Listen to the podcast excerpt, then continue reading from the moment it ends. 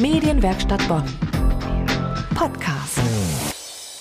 Wir haben unser Studio direkt hinter der Bonner Stiftskirche und wir senden nicht nur jeden Sonntagabend bei Radio Bonn Rhein-Sieg. Hier wird ständig irgendetwas produziert. Seit einem Jahr zum Beispiel ein Podcast, in dem es um Filme und Serien geht. Der Podcast heißt Die Popcorn-Pilger. Die beiden, die sich darin über Filme und Serien unterhalten, sind Fabian Apel und Uwe Reckzee. Hören wir mal rein, wie sie das Thema ihres Osterpodcasts ausgesucht haben. Du musst, du musst schon lachen. Ich muss schon lachen, ja. Und auf der ganzen Welt feiern die Christen Tod und Auferstehung Jesu Christi. Ja. Wäre das nicht ein interessanter Ansatz, sich diesen missverstandenen Wesen, den Zombies, zu nähern? Ich frage mich ohnehin, warum eigentlich so wenig das so umgesetzt wird, dass es nicht mal so ein Zombie-Film, was weiß ich, Christ of the Dead oder sowas gibt. Das war ein kurzer Ausschnitt aus der Studioarbeit der Popcorn-Pilger. Mittlerweile haben es die beiden auf insgesamt 28 Folgen gebracht. Welche Filme und Serien es den beiden wert sind, besprochen zu werden und ob sie einen Filmtipp für das Osterprogramm haben, dazu werden wir sie gleich befragen, hier in Kreuz und Quer. Immer mehr Menschen hören in den letzten Jahren Podcasts. Das sind im Prinzip kleine Radiosendungen, meistens zu sehr speziellen Themen. Man kann sie als Hörer abonnieren und dann erscheinen sie regelmäßig und automatisch auf dem Smartphone oder dem Computer. Seit einem Jahr entsteht hier bei uns in der Medienwerkstatt Bonn ein ganz besonderer Podcast von zwei Film- und Serienverrückten, Fabian und Uwe. Die beiden sind studierte Theologen und sie lieben Filme. Deswegen nennen sie sich die Popcorn-Pilger. Meine Kollegin Diana Weibert hat die beiden zum Interview getroffen, um ihnen zu gratulieren und mal ein bisschen hinter die Kulissen zu schauen. Ihr schaut ja auf etwas ganz Bestimmtes in den Filmen, was auch eigentlich der Name Popcorn-Pilger schon aussagt. Was war das denn genau nochmal? Also wir schauen uns Filme und äh, auch aktuelle Serien an auf christliche oder auch allgemein religiöse Motive, ähm, weil Filme und Serien, aber auch Musik oder bildende Kunst ja nicht im, im luftleeren Raum entsteht, sondern die Menschen, die das machen, die Drehbuchautoren und die Regisseure, die sind alle in unserer Zeit und in einem bestimmten kulturellen Raum groß geworden und ob sie sich dessen bewusst sind oder nicht, fließen so Motive immer wieder in Filme und Serien ein, die, das ist unsere These, fest mit unserer Kultur verbunden sind. Und das ist eben auch das Christentum. Letztlich dieses Bewusstsein war der Anlass dafür, das so zu machen, wie du es schon gesagt hast, und zwar nicht als Kritik. Das ist uns auch ganz wichtig. Wir bewerten Filme nicht nach einer gewissen Skala oder wie sie handwerklich gemacht sind. Natürlich sagen wir durchaus mal sehr deutlich, was wir von den Filmen halten oder auch nicht halten und auch, dass sie uns äh, handwerklich von mir aus gefallen. Aber tatsächlich war unsere Hoffnung dabei zu helfen, den Blick etwas zu schärfen dafür, wie man als Christ vielleicht, als christlich kulturell geprägter Mensch und mit den Mitteln der Theologie auch auf Filme schauen kann. Stichwort Theologie ist es ja auch so, dass ihr dieses Studium auch gemacht habt für die Theologie. Somit ist es ja nicht so, dass ihr es einfach aus der Luft greift, halt diese christlichen Bilder oder ähnliches. Ihr seid ja eigentlich professionelle Menschen. Kann man so sagen. Was man nicht immer raushört, glaube ich. Aber äh, ja, danke. Um es mit Goethe zu sagen, leider auch Theologie und die stehe ich nur nicht Amateur und bin so klug als wie zuvor. Aber äh, vielleicht irren wir uns da ein bisschen nach vorne, während wir diese Filme versuchen, geisteswissenschaftlich zu analysieren. Allgemein gesprochen ist es ja auch keine Herausforderung, religiöse äh, Symboliken und Metaphern in einem Film zu finden. Aber es ist ja nicht so, dass ihr einfach nur Filme über das Alte Testament oder darüber spricht, sondern ihr habt ja ganz viele verschiedene Filme, die er ja anbietet, um darüber zu reden. Dazu gehörte auch ähm, Sherlock, da habt ihr auch darüber gesprochen, was ich sehr interessant war. Ihr habt da über Sherlock als göttliche Figur gesprochen. Da habe ich mich gefragt, wie findet ihr diese Filme und wie macht ihr das so, dass ihr diese theologischen Sinnesbilder findet? Also wir schauen ja beide fast exzessiv äh, Filme und Serien. Und wir sind auch unabhängig von unserer Arbeit an den Popcorn-Pilgern auch so bei der ein oder anderen Gelegenheit mal gemeinsam unterwegs. Und wir sind tatsächlich auch immer im Austausch über das, was wir zuletzt so alles gesehen haben. Und dann ergibt sich die Auswahl an den Filmen und an den Serien fast wie von selbst. Also wir überlegen, wann treffen wir uns das nächste Mal und wäre das nicht ein Thema, wäre das nicht ein Film, den wir mal besprechen können. Uns war es wichtig, dass wir nicht diese klassischen Filme nehmen, die man sowieso vielleicht auf dem Schirm hat. Also die Passion Christi oder die Zehn Gebote, also so Bibelverfilmungen oder Filme, die in einem religiösen Umfeld besonders beliebt sind, weil sie eine bestimmte Botschaft haben, sondern unser Ansatz ist eben genau andersrum. Wir nehmen das, was Leute gerade gucken. Dann äh, ist das bei den Serien ganz einfach. Ja? Also jetzt hat gerade die letzte Staffel von Game of Thrones zum Beispiel gestartet. Irgendwie gefühlt schaut das gerade jeder und dann gucken wir von der anderen Seite, was wären denn Themen zum Beispiel in Game of Thrones für uns? Ich würde auch behaupten, dass das ähm, die Übung ein bisschen mit sich bringt. Wenn man zum Beispiel durch so ein Studium, was übrigens nicht sein muss, oder auch intensive Auseinandersetzungen mit Mythologie, mit geisteswissenschaftlichen Themen, Theologie und so weiter, immer auf äh, Filme und Serien äh, guckt oder überhaupt durch sein Leben geht, dann fallen einem bestimmte Motive immer wieder auf. Durch die Dunkelheit ins Licht, Tod und Auferstehung, Opfertum, der Sündenbock, der unschuldig äh, geopfert wird und dergleichen.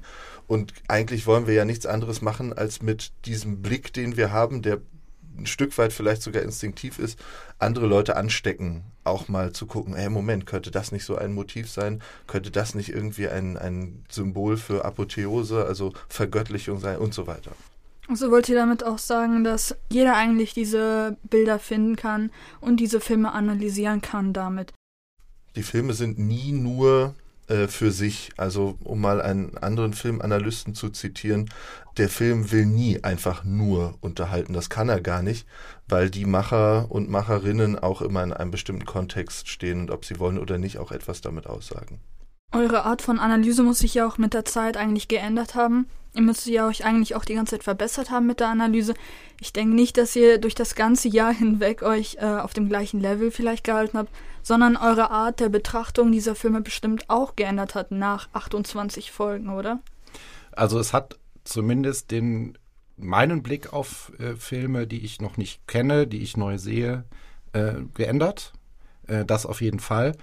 Ich würde jetzt auch einfach mal ganz äh, frank und frei sagen, nicht alle unsere Folgen sind gleich gut. Ja, auch wir haben mal gute und mal schlechtere. Oder wir haben gute und bessere Tage. Ja. So ist gut, ja. Ich würde aber auf jeden Fall sagen, dass sich die Popcorn-Pilger ein bisschen gewandelt haben. Also wir wollen wirklich universeller auf Filme und Serien gucken.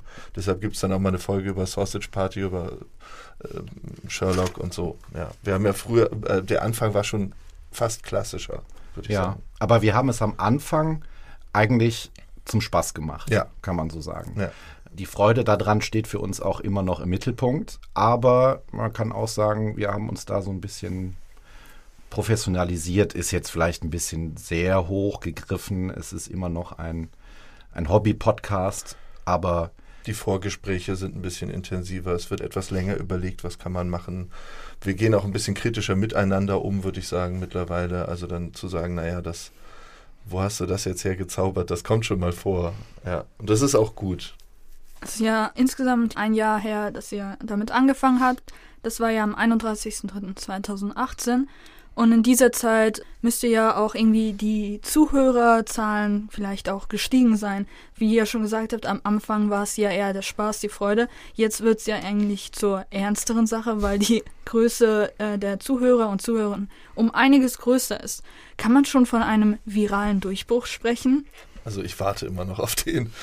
Aber vielleicht als Mini-Anekdote, äh, wir waren mal in, an einem anderen Ort im Erzbistum bei einem Vortrag zusammen und da hat uns eine Dame angesprochen, die meinte, sie hätte uns gerne Popcorn mitgebracht als kleinen Gag, hat dann aber doch davon abgesehen, weil sie meinte, das wäre wohl zu flach, aber ich war völlig erst einmal aus dem Häuschen, dass da offensichtlich jemand ganz Fremdes war und vielleicht auch nicht in der typischen Alterszielgruppe, die uns darauf anspricht und uns offensichtlich kennt.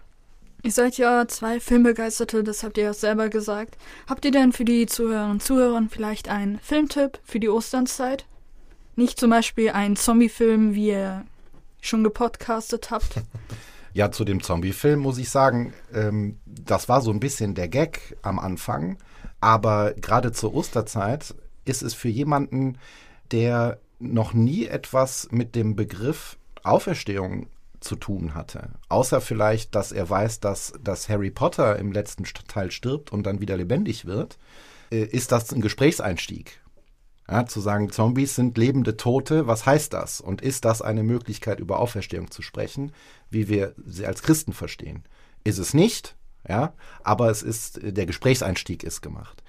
Aber die äh, Empfehlung für die Osterzeit äh, von meiner Seite, Jesus Christ Superstar, wenn man nicht die, die alten Schinken mit Charlton Heston sowieso sehen möchte, die zehn Gebote und äh, Ben Hur, ja. das ist irgendwie Pflichtprogramm an Ostern oder so in den, in den Kar- und Ostertagen. Die laufen ja auch immer im Fernsehen dann. Aber Jesus Christ Superstar hat nochmal unabhängig von der Musik einen moderneren Blick auf die Sache. Äh, und weil die Figur des Judas so interessant ist, finde ich immer empfehle ich auch gerne Der neunte Tag von Volker Schlöndorff. Oder wir haben ihn auch im Programm Die letzte Versuchung Christi. Ein interessantes Gedankenexperiment. Äh, wenn man sich das zumuten möchte, zur Osterzeit darf man sich den gerne ja. anschauen. Schweres, schweres Stück, aber ein äh, sehr guter Film. Der bleibt auf jeden Fall in Erinnerung. Ich würde vielleicht sogar eine Gegenüberstellung empfehlen, zwei Filme zu gucken und dann auch in den Kontext äh, der Entstehung zu setzen. Zum einen 40 Tage in der Wüste, ein relativ neuer Film, der mal eine ganz andere Perspektive auf diese Zweiheit von Mensch Jesus von Nazareth und der menschgewordene Gott Christus wirft, weil ähm, dieser Jesus in der Wüste der Dreieinigkeit auf ganz besondere Weise begegnet. Das wäre das eine. Und dann schaut man sich danach oder na, vielleicht sogar lieber noch davor Auferstanden. Risen heißt er, glaube ich, auf Englisch an. Dazu haben wir, glaube ich, keine Folge gemacht. Ähm, auch ein relativ aktueller Film, der ist, glaube ich, erst vier Jahre alt oder fünf. Und äh, es geht um einen römischen Offizier, der sich äh, damit beschäftigen muss, den Leichnam Jesu wiederzufinden, den ja angeblich äh, seine Jünger aus dem Grab äh, geklaut haben.